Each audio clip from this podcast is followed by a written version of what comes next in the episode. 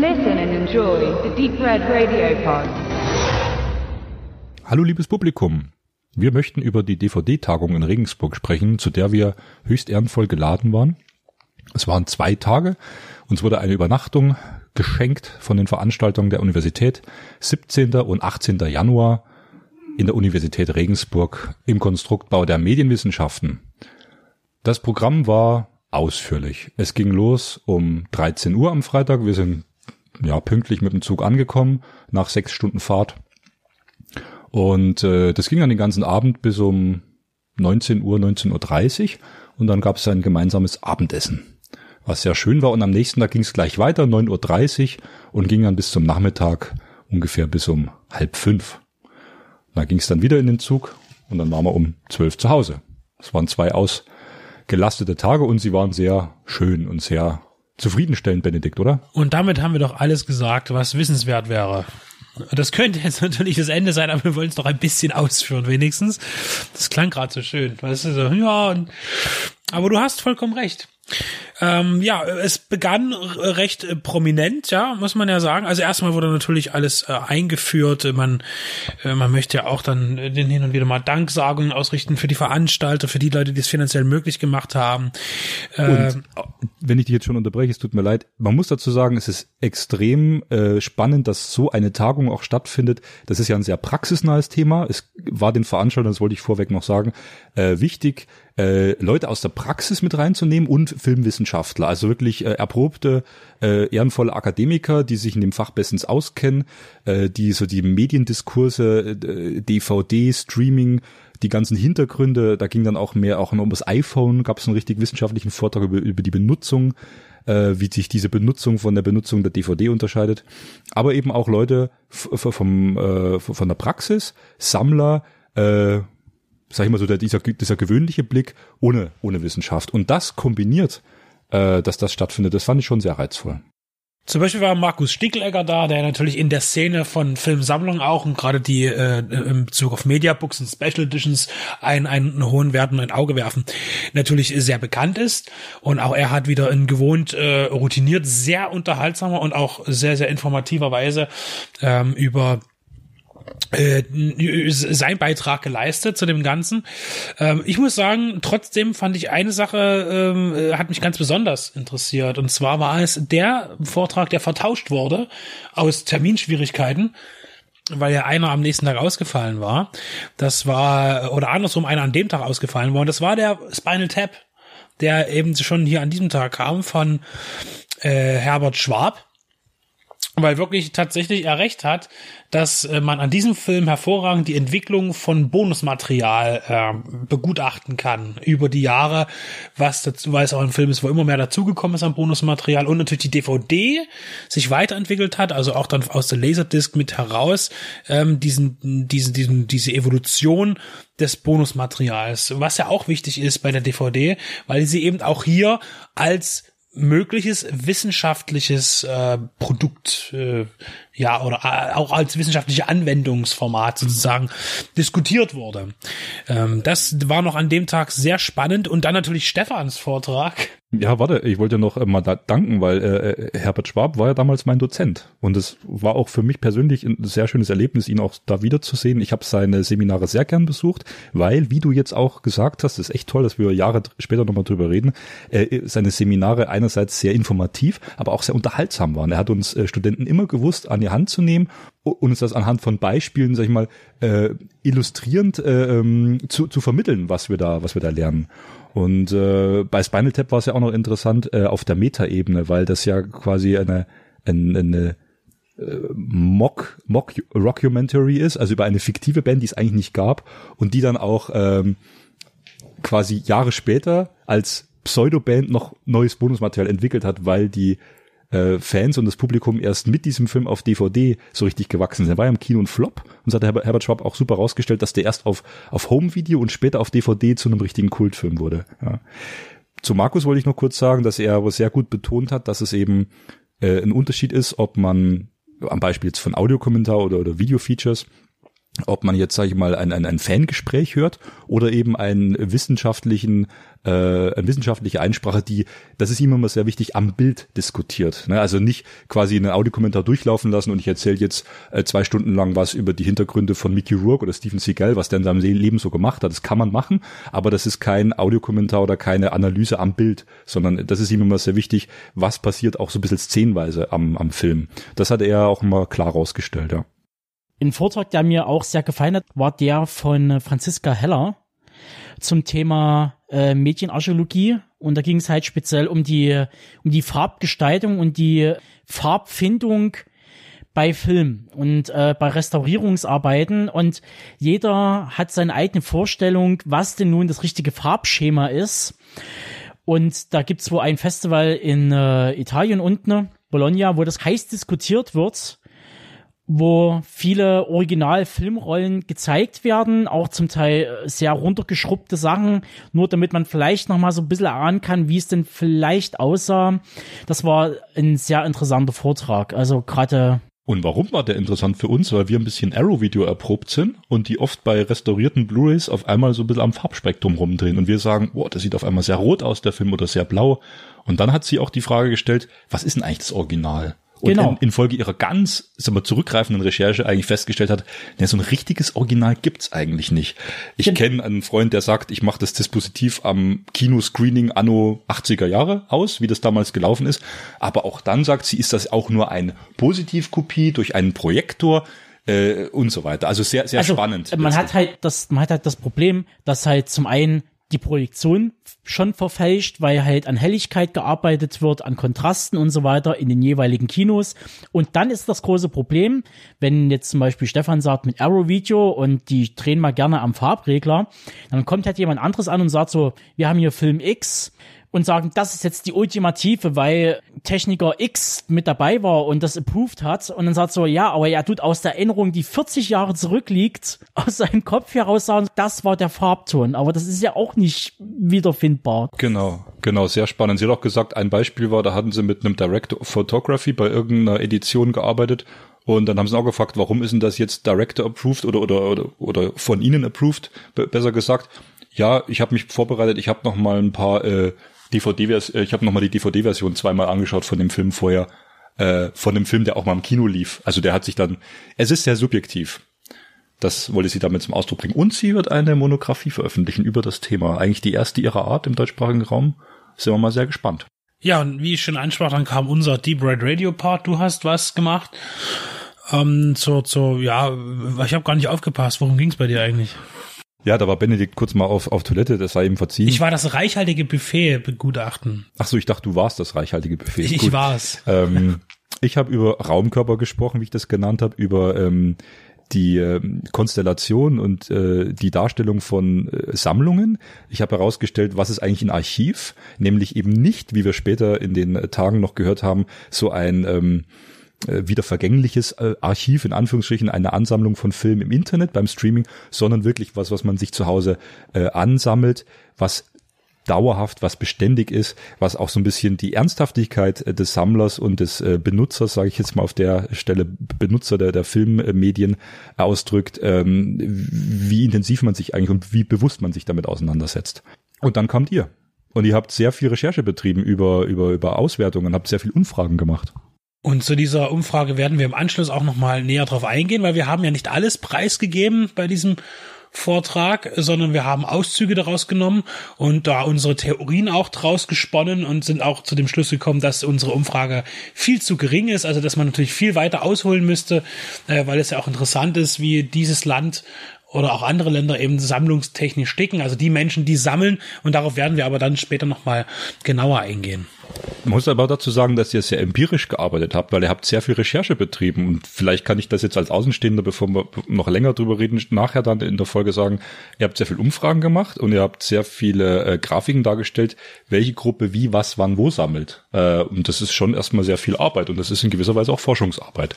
Wundertüte hin oder her, aber natürlich ist das auch war das sehr seriös und es hat auch allen gut gefallen. Es, ähm, wir waren die Auflockerung. Ja, und das Was- wurde ja auch gesagt, das ist natürlich, man kann eben nicht nur, ähm, und das hat man auch gemerkt, die, die Vorträge waren von unterschiedlichster Qualität, nicht jetzt inhaltlich, sondern von der Vortragsweise. Also Genau. inhaltlich war alles auf sehr, sehr interessant, aber vom, vom, vom, vom äh, so sehr, sehr äh, doch hochgegriffenem äh, Terminus, der natürlich in der Wissenschaft auch angewendet werden darf und da auch erwünscht ist, äh, bis über in lockere Vorträge, bis halt zu uns, die sehr doch, eh, ich möchte es, meine es nicht böse trivial agieren. Ne? Der Entertainment-Faktor ist nicht bei jedem gegeben.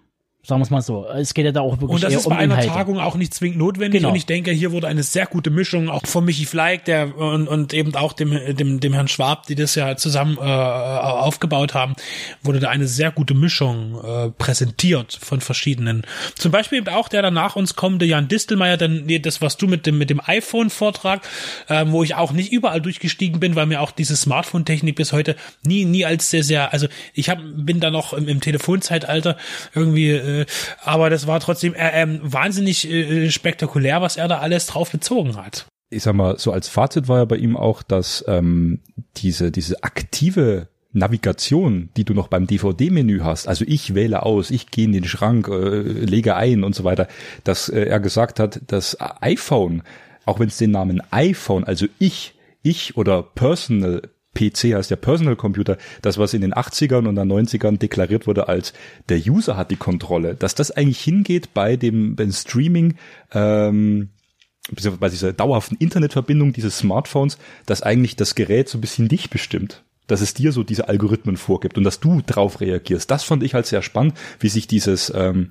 Verhältnis verschiebt. Wer ist eigentlich der Aktive und der Passive so ein bisschen? Ne? Ähm, sag ich mal, künstliche Intelligenz. Ja? Das war der letzte Vortrag des Abends. Dann gab's das äh, bewährte Abendessen mit einem hervorragenden Kugelbauer vom Fass. Das müssen wir nochmal dazu sagen. Können wir jetzt mal auch ganz locker Ja, sagen. Was natürlich. haben wir denn gegessen? Also ich, ich hatte Ente. Ich hatte auch die Ente. Viel war gut, ne? Wir wir hatten beide Ente, ja, und, und war, war alle beide Ente gut. Aber du hast, du hast Wir, wir haben gesagt, die, die ein bisschen lasch äh, war, also die, die was die so der, der Kloß war ein bisschen lasch. Ja, in, aber, also aber in die einen, Kartoffel, in einen Kartoffelkloß gehören äh, geröstete äh, Brotkrumen rein. Äh, das habe ich von meiner Oma so gelernt, so muss das sein. Und äh, du hattest als Vorspeise noch gegrilltes Gemüse. Richtig mit mit Feta. Das sah gut aus. Ich hatte dann aber die Nachspeise und das war äh, warmer Schokokuchen mit Eis. Super. Ja, der zweite Tag ging gleich richtig in die Vollen. Und das ging los mit Stefan Borsos, der zur Ästhetik von Fernseher und Texturen und Artefakten gesprochen hat. Was für mich sehr interessant war, weil es halt darum geht, ähm, bei Restaurierungsarbeiten zum Beispiel und dann natürlich auch der Wandel von, äh, sagen wir mal, von 8 Millimeter, 16 Millimeter zu DVD, VHS und so weiter, wie dann langsam die Bildqualität besser wurde. Das hat er an verschiedenen Sachen halt festgemacht. Und dann ist halt eben aber das Lustige an der Sache, dass zum Beispiel bei Restaurierungsarbeiten Sachen offengelegt werden, die dann halt zu sehen sind in der neuen Fassung, aber vielleicht nie beabsichtigt waren vom Regisseur, weil das vielleicht verdeckt werden sollte. Wir freuen uns, wenn zum Beispiel ein Science-Fiction-Film ist und wir sagen jetzt, ha, da sieht man ja die Fäden von dem UFO, was da rumfliegt. Ja, aber wenn man es so nimmt, in der Zeit, wo der Film gedreht wurde, sollte man die Fäden ja eigentlich nicht sehen.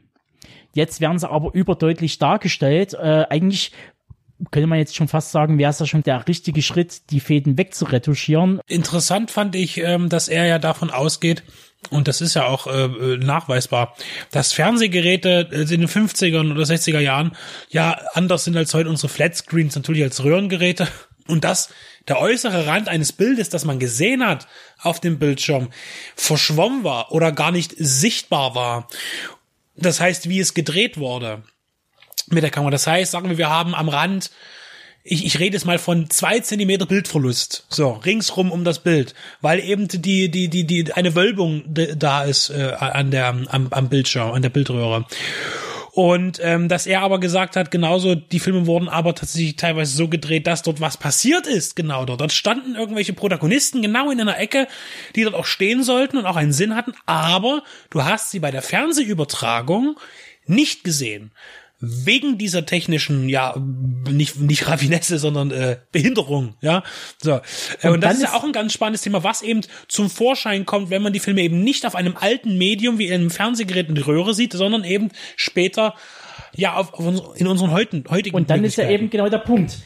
Die das damals gedreht haben, ging ja nie mit der äh, Voraussicht, äh, äh, dass man sagt, es kommt irgendwann mal auf einem Medium raus, was jeder konsumieren kann zu Hause, sondern es läuft halt nur im TV. Wenn aber die TVs natürlich das gar nicht bieten und das Bild gar nicht abdecken können, ist schon sehr interessant, dass man da so ein bisschen dran vorbei arbeitet, am Endkonsumenten ja schon fast. Ein weiterer Vortrag, der mich äh, wirklich äh, umgehauen hat, der war von Lothar Mikos über Ästhetik und Nutzung im die DVD im Wandel und da speziell äh, Streamingdienste. Er selber hat ja eine, eine Forschung vorgestellt, die mit über 1000 Personen abgehalten war, wurde. War unserer gar nicht so unähnlich eigentlich, genau. äh, bloß halt, sie war halt älter und in anderen Bereichen spezifisch. Genau, aber er hat natürlich äh, neue Komponenten mit hinzugefügt, also neue Forschungsergebnisse zum Thema Netflix zum Beispiel und halt, wie dort das Gebaren ist, also das finanzielle, das Produktionsmanagement, was hinter Netflix steht, was halt schon ein bisschen erschreckend ist und äh, auch schon für viele äh, offenbart, dass da äh, das ist nicht das aller Heilmittel, äh, einen Streamingdienst zu haben am Ende. Das sollten wir mal kurz ein bisschen genauer erläutern. Was hat er denn äh, im Detail gesagt? Zum Beispiel, dass äh, es um die Lizenzrechte verschiedener Länder geht. Er hat zum Beispiel an einer Tabelle kurz aufgezeigt, so und so viele Filme, Netflix-Filme können Sie in diesem Land schauen, so viele in diesem, so viele in diesem, dass das, ähm, dass es keine Weltlizenzen sind, sondern Länderlizenzen was die Ausstrahlungsrechte betrifft. Es gibt Eigenproduktion und auch diesen Begriff hat er wieder differenziert. Denn, und das fand ich auch sehr spannend, äh, wenn wir in Deutschland einen Netflix-Bildschirm anschauen und da steht Netflix-Film oder Netflix Original, dann heißt das nicht, dass Netflix von vornherein Geld da reingesteckt hat, sondern die beauftragen ein Studio, etwas fertigzustellen. Die Serie mit mehreren Teilen muss fertiggestellt werden. Erst dann kaufen die das fertige Produkt ab. Dann strahlen die das aus und haben die Lizenz dafür. Das heißt bei Netflix zum Beispiel, jetzt mal zusammengefasst, ich kürze das jetzt ein bisschen ab, Netflix Original. Und dann kommt noch der größere Hammer eigentlich. Die Produktionsfirma geht in Vorkasse. Die produziert das Ganze und Netflix kauft ihnen das ab, aber auf vier Jahre. Also da wird in vier Jahren erst das peu à peu in Raten zurückgezahlt und daran sind wohl schon einzelne Produktionsfirmen gescheitert. Also an diesem Modell, die kurz vor der Pleite standen, wie zum Beispiel die Serienproduktion Lillehammer, die nach, glaube ich, zwei oder drei Staffeln eingestellt wurde, weil einfach die Produktionsfirma pleite gegangen ist an diesem Modell, wo zum Teil Leute immer noch warten auf ihr Geld. Auf der anderen Seite hat er dann wieder aufgezeigt, dass äh, Netflix selbst, er hat irgendwie eine private Wette laufen mit jemandem, äh, er sagt, die ist in drei bis vier Jahren weg äh, weil die jetzt schon so hohe Schulden haben. Netflix selber, weil die ja trotzdem bei vielen Sachen in Vorkasse gehen mussten. Da wollte genau. Benedikt noch was sagen. Naja, was sagen? Die Zahlen, die wir erfahren haben, sind aber auch äh, erstmal plausibel. Also 25 Milliarden Dollar werden eingenommen von Netflix, also das, was eben die Kundschaft bezahlt und 30 Milliarden werden ausgegeben. Und wenn man das über Jahre hinweg macht und dann noch dieses Staffel äh, finanzieren machen, das heißt äh, in, in vier Schritten den Leuten ihre Lizenzgebühren oder äh, Finanzen zurückzuzahlen. Und jetzt müssen wir überlegen, wie, wie kommen solche Summen zustande. Wir haben da äh, vieles darüber gelesen. Wenn eine Serie wie die Simpsons oder Gilmore Girls oder Friends das sind über eine halbe Milliarde Dollar, was die für eine Serie für einen begrenzten Zeitraum zur Ausstrahlung bezahlen. Und so kommen natürlich solche Kosten zusammen. Plus noch die Lizenzen oder auch selbst Eigenproduktion. Wahnsinn, was da zusammenkommt. Und wenn du dann fünf Milliarden drüber bist über Jahre, ja, dann viel Spaß irgendwann. Und ganz viel ging in Werbung auch drauf, hat er gesagt. Netflix äh, zahlt als einer der äh, Streaming-Andienste am meisten an Werbung. Und jetzt kommt's ja auch noch, ähm, die Konkurrenz, die jetzt durchstartet mit Disney Plus, mit allem Möglichen, was wir in Deutschland teilweise gar nicht empfangen können, was es in den USA gibt. Äh, ganz viele Streaming-Anbieter und da hat er auch eine Zahl noch genannt. Netflix bräuchte eigentlich in der Steigerung jetzt schon fast das Dreifache an Abonnenten, um ihre geplanten Unkosten wieder reinzubekommen und deswegen seine Wette, das wird nicht so ganz funktionieren. Jetzt wollen wir bloß nicht ganz zum DVD-Thema so abschweifen. Ich möchte noch etwas dazu anbringen, weil das ja auch immer wieder bei mir äh, Thema ist in meinen Reviews und meinen Betrachtungen von Filmen, die ja jetzt sich umkehrt. Früher hat man noch den Erfolg eines Filmes natürlich auch am Kino-Einspiel ausgemacht. Das ist schon lange vorbei. Ähm, das hat sich dann stark gewandelt, denn und er hat da eine sehr interessante Auflistung gehabt, und zwar, dass wenn man das, das Einspiel eines Films generell zu 100 Prozent sieht, sind nur zwei Prozent Kinoeinspieler geben. Sehr egal, wie erfolgreich der Film ist. Ja, auch wenn der Film erfolgreich ist und und was weiß ich bei einem Budget von 100 Millionen äh, 800 einspielt, dann sind es zwei Prozent meistens. Und dann haben wir 70 Prozent sind Lizenzgebühren für Fernsehen, hauptsächlich eben auch jetzt mittlerweile für Streamingdienste. Und äh, 28 Prozent sind Home Entertainment, also DVD, Blu-ray, VHS. Jetzt so, jetzt nicht mehr so sehr. Ne? Also das fand ich auch spannend äh, an dem Spiel, weil äh, da liegt nämlich die Kohle, das ist ähnlich wie, wie bei Fußball und Olympia, was die für für Lizenzgebühren bezahlen, die Sender, um da Sport äh, und Spieler auszu, auszustrahlen, das ist ja Wahnsinn. Und bei Filmen ist das ähnlich. Ich habe damals immer nicht glauben wollen, dass man für einmal Harry Potter ausstrahlen bei RTL 120 Millionen Dollar äh, Euro bezahlen musste, aber so liegen die Preise. Das ist Wahnsinn, was sowas kostet, äh, sowas auszustrahlen.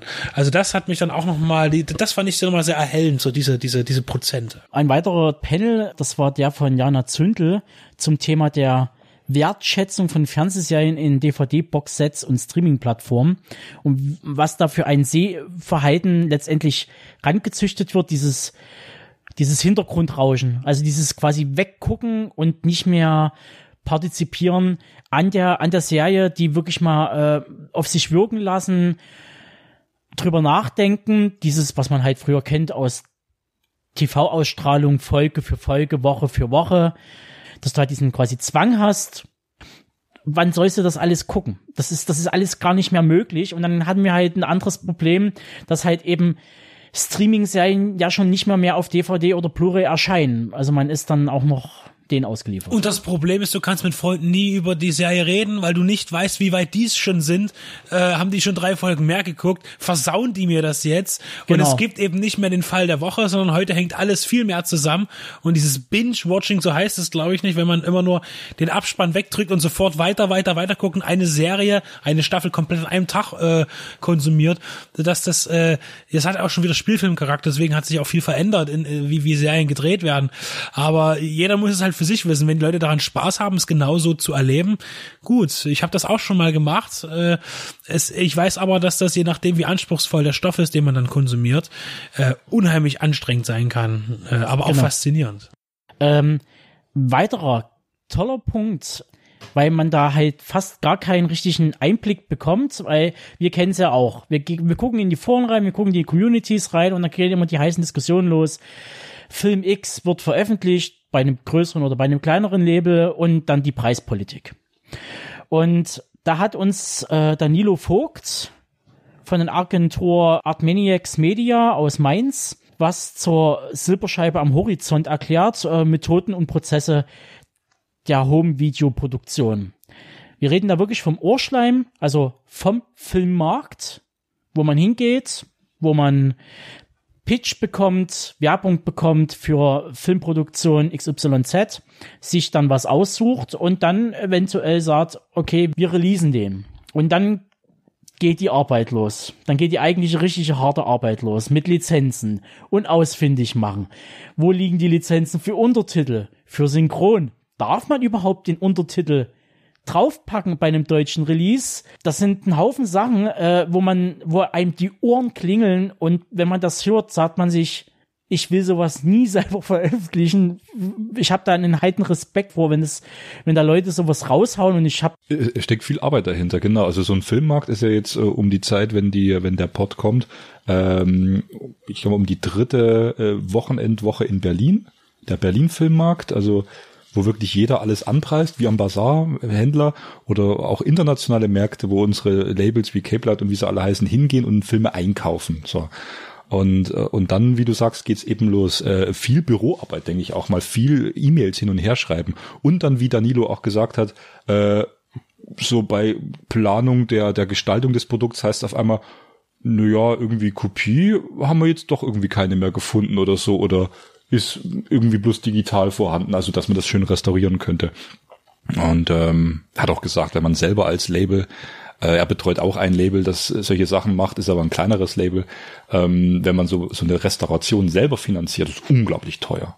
Also das können sich wirklich nur die großen Labels leisten. Kann man ja sagen, gerade diese, diese Rollerball-Box oder diese UHD-Mediabook, äh, was von Cape Light kommen soll, die sind ja, glaube ich, wirklich nach LA gefahren, haben dort Interviews geführt und haben dann gesagt, wir lassen über ein, ein Laboratorium noch dies in 4K das Original negativ restaurieren. Und dann hat sich der, das Release ja auch nochmal um drei Monate verschoben, was sie transparent kommuniziert haben im sozialen Netzwerk, weil es einfach unglaublich aufwendig ist und unglaublich teuer. Also, und da muss man ja noch dazu sagen, bei Rollerball handelt es sich ja noch um einen relativ populären Film.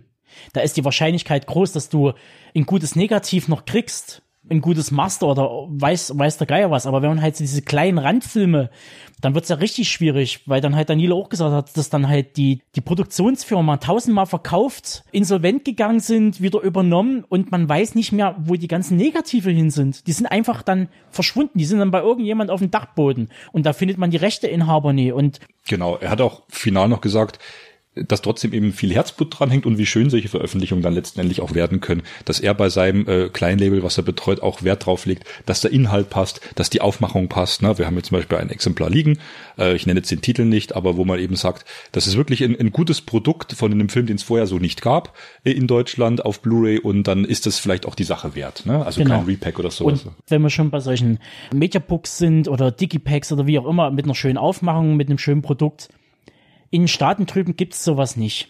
Wir hatten das, äh, ein gutes Beispiel dafür waren ja die Pierce Brothers auf dem Hardline und Salhami, äh, der Regisseur, war auch ist ja auch Filmsammler. Die haben gesagt, so, die, die, die sind wo irgendwie durch den Müller und den Mediamarkt gegangen, die haben dort geshoppt. Die kennen sowas mit diesen Mediabooks nie. Also bei dem ist ja eher so Richtung Amaray, also dann hast du vielleicht sowas wie Criterion etc., die aber verhältnismäßig ja auch teuer sind. Die sind zwar ein gewisser Qualitätsstandard, aber die sind halt natürlich für so Nerd-Sammler die ein geiles Produkt haben wollen, was irgendwie noch fesch aussieht, was irgendwie so eine VHS-Edition oder so, das kennen die auch drüben in den Staaten. Das war auch was, was Lothar Mikos am Ende des Vortrags gesagt hat. Ähm, wir haben uns ja dann schon im Laufe der Tage auch über die Perspektive der DVDs unterhalten. Wo geht das hin? Stirbt die DVD aus? Ne? Die, die Tagung hieß ja bewusst, das war, Schrägstrich, ist die DVD. Also wir reden noch über gegenwärtige äh, Prozesse, aber auch schon über so ein bisschen Vergangenheitsbewältigung, dass eigentlich so haptische Medien außer wie wir oder ihr Hörer da draußen oder Leute, die sich intensiv damit auseinandersetzen, dass es immer mehr schwindet. Und da hat auch Luther Mikos gesagt, ähm, überleben wird die Nische in, in speziellen Genrefilmen, in speziellen äh, Aufmachungen, in speziellen Editionen. Ähm, aber so sind wir so diese gewöhnliche Blu-ray, äh, wird früher oder später aussterben. Dabei, und das muss man sagen, warum in den USA sowas jetzt nicht so groß ist, weil dort der Streaming schon viel länger ähm, am Start ist und die Leute schon viel länger dort eben auf haptische Medien nicht mehr zurückgreifen oder weniger. Und zum anderen, warum darf die auch noch die, die, warum wird die DVD bleiben? Da hat er auch noch von diesem Zeitungsartikel, ich weiß nicht woher, ob das jetzt LA Times war oder irgendwas, äh, noch angesprochen, dass äh, zwei große Major Studios in den USA sich weiterhin verpflichtet fühlen oder auch da investieren, weiterhin trotzdem in Hardware zu investieren, in DVD und Blu-ray. Äh, und das ist ja auch ein Zeichen für das Medium, wobei wobei ja wiederum. Dagegen spricht, dass bestimmte Hersteller von Hardware ähm, Playern zum Beispiel sagen, nein, wir stampfen das jetzt ein, wir produzieren keine DVD-Player mehr. Ähm, das ist alles so so so eine Un Ungleichgewicht momentan. Der Markt weiß ich auch so, der eine will es noch haben, der andere setzt es ab, aber beide sind miteinander nicht bedingt. Interessant wird sich zeigen und aber festgestellt wurde definitiv und das ist wichtig, dass die diese Filmsammlung zu Hause nicht sinnlos ist, sondern sie ist wertvoll in dem Sinne, dass sie etwas schafft, das eben Streaming nicht vermag zu verschaffen. Und zwar eine wirklich sehr vielfältige Auswahl. Das wirkt zwar erstmal so, aber letztlich, wenn sich alle äh, Streaming-Anbieter jetzt äh, sehr, sehr äh, äh, ihr eigenes Programm machen, das Warner macht, Universal, Disney, dann noch Netflix irgendwas, ja, ähm, dass du keinen Streaming-Anbieter hast, wo du ein, ein, einen Querschnitt aus allem haben wirst. Und deshalb ist die heimische Filmsammlung wichtig. Und auch wegen, das war vorher schon auch wegen der wissenschaftlichen Ansatz mit Bonusmaterial, wenn man sich dafür interessiert, hat man ja einen ganzen Raum voller Geschichte auch zu Hause. Man ist autonom. Ja. Man ist den Infokraten nicht ausgeliefert und ähm, ein gutes Beispiel dafür, das hatten wir dann auch während der während der Veranstaltung. Zum einen hatten wir es angesprochen in unserem Panel, dass halt Disney einzelne Filme, also es gibt eine Giftschrankliste mittlerweile, wo halt sowas wie Alien und Omen dabei ist, äh, die halt keine Kinolizenzen mehr haben, die haben, also es darf kein DCP mehr gezeigt werden. Die Frage ist ja, wo geht da die Reise hin? Die Filme werden auch wieder auftauchen. Die Frage ist, was hat Disney damit vor?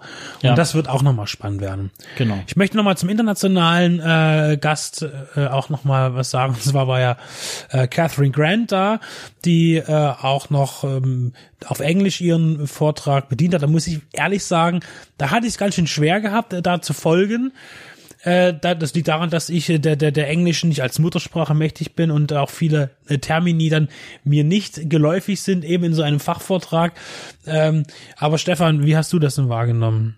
Also Catherine Grant war erstmal so, äh, unglaublich menschlich und sehr freundlich äh, ist sie rübergekommen. Äh, sie hat über den Online-Video-Essay als mögliche äh, Bonusmaterialform gesprochen. Ein Online-Video-Essay, das hat sich ein bisschen ergänzt zu dem, was Markus Stiegeleck am Anfang gesagt hat, äh, Video-Essays für die DVD-Edition produziert, ähm, der quasi ähm, die Diskussion um den Film herum, also Metaebenen aufgreift, äh, relativ früh, als das Internet äh, äh, populär wurde und, und massentauglich wurde, äh, hat sie darüber berichtet, wie äh, Bonusmaterial produziert wurde. Von Kolleginnen, äh, von äh, Bekannten von ihr, von ihr selber auf ihrer Website. Ähm, dass man quasi eigene Perspektiven eröffnet, wenn man zum Beispiel einen Filmausschnitt aus einem Klassiker zeigt, dann kann man den ja mit dem Videoprogramm dann äh, schön fürs Video-Essay auch verlangsamen, anhalten, kann die Stimme drüberlegen. Äh, das muss nicht lange gehen, immer so 10, 15 Minuten und kann daraus einen eigenen kleinen Film machen. Und diese Metaebene erschließt dann wieder eine neue Lesart. Ähm, wir kennen das eigentlich heute immer, dass, dass du durchs Internet klickst und Video-Essays findest. Das war auch ein Thema, äh, was machen wir, wenn das DVD-Bonusmaterial aussterben sollte? Herbert Schwab hat ja auch gesagt, er hat tatsächlich durch seine Arbeit der Medienwissenschaft auch am besten Zeit auf dem Laptop oder, oder auf dem PC im Büro äh, bei YouTube dieses Bonusmaterial abzurufen. Also viel Bonusmaterial äh, sagt er gibt's bei YouTube, was mal für DVDs produziert wurde. Und diese Form, dieses, dieses Online-Rezipieren, das hat sie angesprochen. Ein, ein bisschen freier, ein bisschen künstlerisch freier, nicht ganz so akademisch streng wie Markus Stiegelecker, aber ich denke, die beiden äh, Perspektiven haben sich sehr gut ergänzt. Und sie hat ja letztendlich auch das aufgegriffen, was wir ja in dem Sinne für euch hier machen. Wir machen einen Podcast. Und es gibt ja auch diese Audioflix, also Leute setzen sich hin, machen einen Podcast zu einem Film, wo da steht, welche Version des Films, ab wann man Start drückt auf der DVD und ab da kann man den Podcast quasi mitlaufen lassen als Audiokommentar. Fan-Kommentar, aber es gibt die eben auch als wissenschaftliche Audiokommentare und die man sich aber einfach aus dem, aus dem Netz ziehen kann, ohne dass man jetzt erst auf ein Medium zurückgreifen müsste. Oder man könnte die auch zur Verfügung stellen. Ähm, das ist halt ein wichtiger, interessanter Punkt. Äh, vorletzter Vortrag war ja von Laura Niebling, ähm, die auch nochmal ähm, auf das Thema Rockumentary äh, zurückgegriffen hat. Und äh, vor allen Dingen dann auch noch, äh, dürfen wir auch Michi nicht vergessen, der dann eben seinen Abschluss gebracht hat, seinen Vortrag ähm, von der Nase von Orson Welles und wie eben Bonusmaterial oder auch DVDs als wissenschaftliches Medium genutzt werden kann, könnte, wird, sollte, könnte. Diese Nase des Orson Welles hat der Michael Fleig ja also ein bisschen als Trivia herausgestellt, was auf einer DVD-Edition als Bonus abrufbar war, wo jemand das eben kommentiert hat oder als, als Text oder als, als Audiokommentar erwähnt hat. Das ist so ein Fakt, der jetzt auch nicht wissenschaftlich für die Erzählung wichtig ist, aber ein darüber hinausgreifender äh, Fakt, der dich als ähm, Zuschauer ja schon irgendwie erstmal sehr äh, auch unterhält und sehr beeindruckt und was, was, was man nicht so schnell vergisst. Also auch hier die Möglichkeit der, des Bonusmaterials gezeigt, sich äh, über den Film hinaus mit einer Person, mit Beteiligten des Filmgeschäfts auseinanderzusetzen im, im Sinne einer Anekdote, die eben sehr unterhaltsam ist. Dann war auch dieses Wochenende schon eigentlich fast vorbei. Dann durften alle noch mal was aus Stefans Wundertüte äh, herausholen. Stefan hatte sich dann doch die Mühe gemacht, noch ein paar aussortierte ähm, Werke aus seiner Sammlung mitzubringen, DVDs und auch ein paar wenige VHS und Blu-rays, äh, die auch zum Teil gut angenommen wurden. Ein bisschen was ist weggegangen, der Rest wird noch in der Uni, äh, wurde noch äh, im Nachhinein vermutlich verteilt, verschenkt. Ja, das war einfach dem Umstand geschuldet, dass mir, wie ich in meinem Vortrag ja selber gesagt habe, der Platz durch den Umzug irgendwie langsam ausgegangen ist und ich einfach hart sein musste und äh, nach diversen Dingen, die ich ja euch direkt schon gegeben hatte und verschenkt hatte, gesagt habe, das muss jetzt weg und das war eine ganze Tüte. Durch den Deep Red Radio Filter ist das übrig geblieben, was dort zu haben war, sozusagen. Was immer noch recht viel war, ne? Ja, also, das aber stimmt. es ist halt einfach und ich habe mich ja gefreut, es hat, es hat Abnehmer gegeben, jeder hat sich so ein bisschen was mitgenommen und ähm, so, so ein Wühltisch, das ist ja auch was, was wir eben gern machen an dem Medium. Äh, äh, DVD, was du beim Streaming nicht haben kannst. Du gehst mal auf äh, einen Flohmarkt. Stöbern. Äh, Stöbern, Ja. so das ist einfach noch ein, ah, das ist was, was Besonderes. Das, das kann das Streaming nicht ersetzen, so sehen wir das, ne? Tasten und Fühlen, das gehört einfach zum Menschen dazu. Wir können mal kurz zusammenfassen. Es waren zwei sehr schöne, produktive, informative Tage. Also ähm, wir sind ja auch viel auf Festivals. Stefan hat es ja auch gesagt, so mal zwei Tage konzentriert Infos in den Schädel ballern äh, mit Fachleuten ist schon mal wieder was anderes. Es ist wieder, da, da geht man wieder mit ein bisschen mehr Saft und Energie wieder raus. Genauso habe ich das auch empfunden. Ich würde das auch jedem wärmstens ans Herz legen, falls mal sowas bei euch in der Nähe ist, sei es eine Ringvorlesung äh, zum Thema Film etc. Geht dahin, besucht das. Ihr kriegt echt einen Haufen Infos, die ihr so vielleicht gar nicht bekommen würdet und ähm, gut aufbereitet. Ich fand es auch rundum gelungen, auch die, alles was dazugehört, dass die Orga, also auch jetzt die Unterbringung, auch dass immer irgendwie was Kleines zu essen da war, weil es auch, auch gewisserweise anstrengend ist, den ganzen Tag still zu sitzen und zuzuhören. Ja, weil du bist und auch acht die Versorgung. zehn Stunden wach ja, und dann brauchst du Kaffee und Kuchen und das brauchst du. und das war wunderbar. Und auch nochmal hier ein schöner Gruß an 50 Prozent von Viva la Movolution, die wir getroffen haben. Die anderen 50 Prozent, die ja nicht Paintball spielen können, die sind ja immer noch ein bisschen angeschlagen. Ähm, aber war trotzdem schön, auch da wieder äh, Kontakte, äh, liebens, liebenswerte Kontakte mal wieder zu treffen und generell alles in allem auch äh, natürlich außerhalb der der äh, Tagungszeit miteinander zu kommunizieren und ein bisschen sich auszutauschen. Sowas ist wirklich wunderbar. Ich freue mich darauf, wenn es das noch einmal geben sollte, falls wir noch mal für sowas gefragt sein sollten. Und äh, auf jeden Fall wird sie würden wir da auch gern wieder dran teilnehmen, ob nun als Gäste oder auch einfach nur als Mitwirkende. Ich glaube, das hätte ich jetzt andersrum sagen müssen, aber passt trotzdem. Alles klar. Bis zum nächsten Mal. Das war die erste Hälfte unseres Das ist, das war die DVD-Einblickes, äh, in dem wir jetzt gerade das Geschehen in Regensburg und die Vortragenden vorgestellt haben und was sie zu sagen hatten im groben Auszug und was noch folgen wird. Das ist die darauf folgende zweite Hälfte und dort werden wir uns gänzlich mit unserem Forschungsmaterial beschäftigen. Das heißt, die Umfrage, die Deep Red Radio im Internet in Umlauf gebracht hat zum Thema der Filmsammlung bei euch zu Hause. Alle, die mitgemacht haben, dürfen sich dann darüber freuen, über die Ergebnisse. Äh, wir werden das auswerten und ähm, euch berichten auch darüber, was wir eben in Regensburg nicht erzählt haben. Das wisst ihr zwar nicht, aber ihr bekommt sozusagen auch eure Limited Edition.